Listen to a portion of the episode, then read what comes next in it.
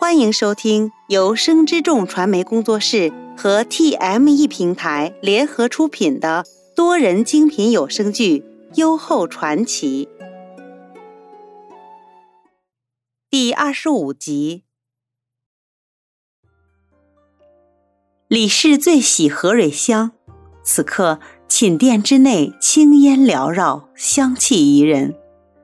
他歪在席榻上，临窗赏花。惬意十分。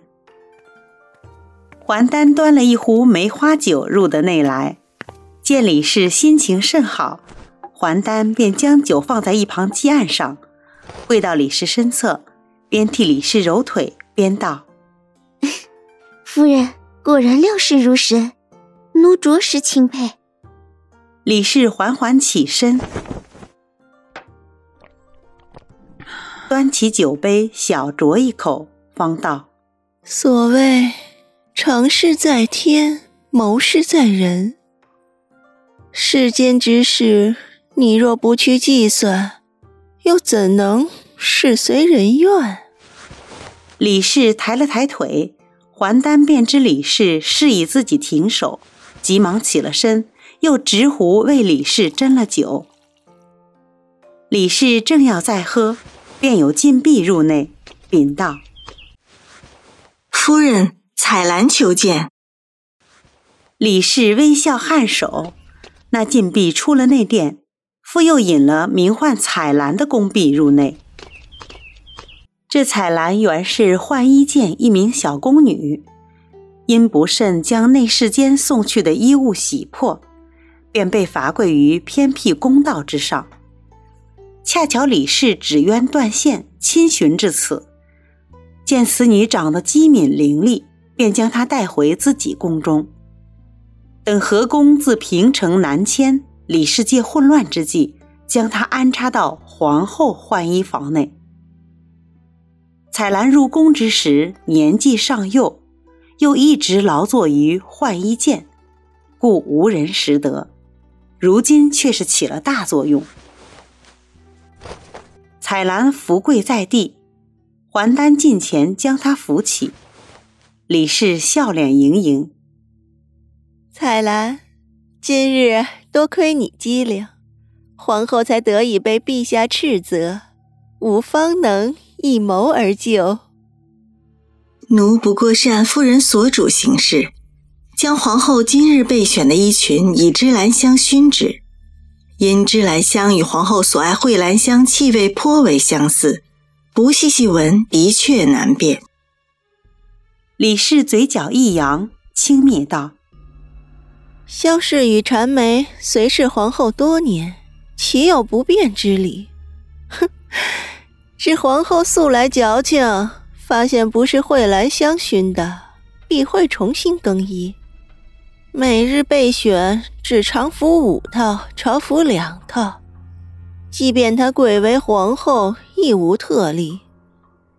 当储衣库工婢再将衣裙送去更换，他岂有不迟之理？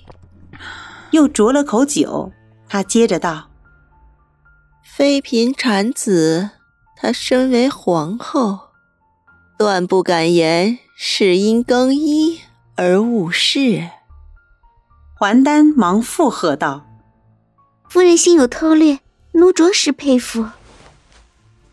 李氏将手中的酒杯放回几案上，满脸关心的问彩兰：“可有人疑心于你？”但见彩兰摇了摇头，答道：“奴将所剩的熏香沉入园中湖底，纵使皇后疑心，亦是无凭无据。”李氏点头道：“如此便好。”吾不舍得你有闪失。彩兰听李氏闻言，心中甚是感动。奴誓死为夫人所遣。李氏微微一笑，不再言语。还丹见状，近前对彩兰道：“夫人知你素来忠心，自不会亏待你宫外佳人。日后当避人耳目，切莫无照前来。”听他这样讲。彩兰环顾左右，见再无旁人，便轻声道：“奴此刻来是有更要紧的事禀于夫人知。李氏本欲遣走彩兰，听他言罢，便微微起身。哦，说来听听。彩兰行前半步，奴方才送皇后衣裙至寝殿门口，便被皇后近身婢女拦了下来。她接下衣物，就令奴速速离开。等奴出了内殿，不片刻，就见皇后平日里近身的几个婢女一匆匆走了出来。奴心下决棋，等他们尽数离去，奴便悄悄藏于窗外廊檐之下。他将声音压得更低。奴听见萧如母与皇后及袁夫人在议论陛下要为太子择左右孺子，于是将方才皇后三人对话详详细细道于李氏知晓。李氏闻言，心内一怔，却不动声色道：“你着实是个机灵孩子，吾没看错你。”你且回去，免他人生疑。待彩兰离去，还丹小声问道：“夫人，此为接近太子的良机，切莫错失。”李氏为自己斟满酒，一饮而尽，方开口道：“他冯氏一族口称忠良，却事事算计。”父亲素来不与吾议论朝堂之事，只一味于忠于陛下。如今先太皇太后余晖将近，陛下亦不如从前般待冯氏。哼，我就来为李氏一族与他冯氏争一番高低。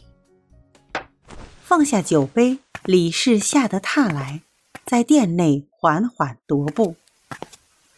空气中弥漫的荷蕊香令他心内愉悦，只不多时，李氏便计上心来。李氏对桓丹道：“去将正嫔请来。”正嫔之父为曹魏将作大将郑浑第八世孙，母亲李氏为赵郡李氏一族，皆为名门望族。正嫔嫡亲兄长郑义。字景伯，时任司徒左长史。郑义嫡夫人姚氏育有一女，唤作乔儿。此时恰及豆蔻之年，虽非倾国倾城之貌，却是明眸皓齿，冰肌玉骨。